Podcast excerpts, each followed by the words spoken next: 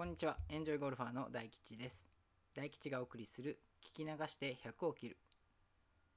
普段からこのチャンネルを聞いてくれている方は、ラジオのスタートの段階であれと思った方もいるかもしれませんが、今回から配信のやり方を変えてみました。今までは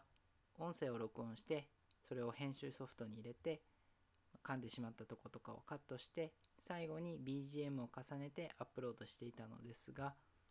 一本の配信に少し時間がかかってしまいましたので今回から編集なしの一発撮りにして BGM もなしでそのままアップロードしてみようと思います、まあ、そのためどうしても噛んでしまったりうまく喋れないこともありますが生の声ということでご了承ください。今日はこういうテーマでお話をしようかと思います。何を言うかより誰が言うか。これゴルフだけに当てはまる言葉ではなくてさまざまなところで使われている言葉ですよね。あのイチローさんも使った言葉です。ゴルフ界では情報を発信する人がたくさんいます。それだけプレイ人口が多いということでしょうね。そして私もその一人です。ブログやこのラジオを通じて100切りを応援するゴルフネタを発信しています。で、今、ゴルフネタを発信する人の中で、私がどの辺の立ち位置かというと、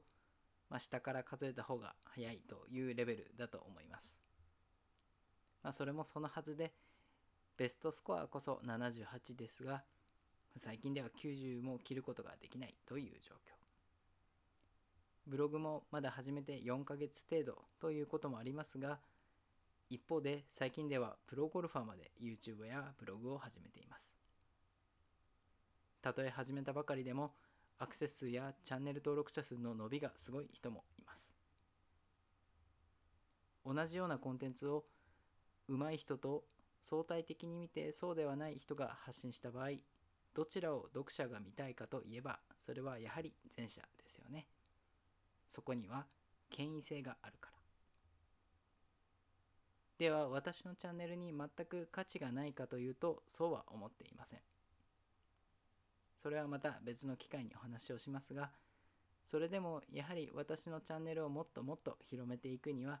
自分自身がもっともっと上手くなる必要があると考えました。もちろん日々上達を意識はしていますが、もう少し具体的に言うと、これから1年以内に再び70代を出したいと思っています。その過程も今後ラジオやブログで発信できればなというふうに思っています。というわけで今回はここまでにします。次回34番ホールは雨の中のゴルフで気をつけることというお話をします。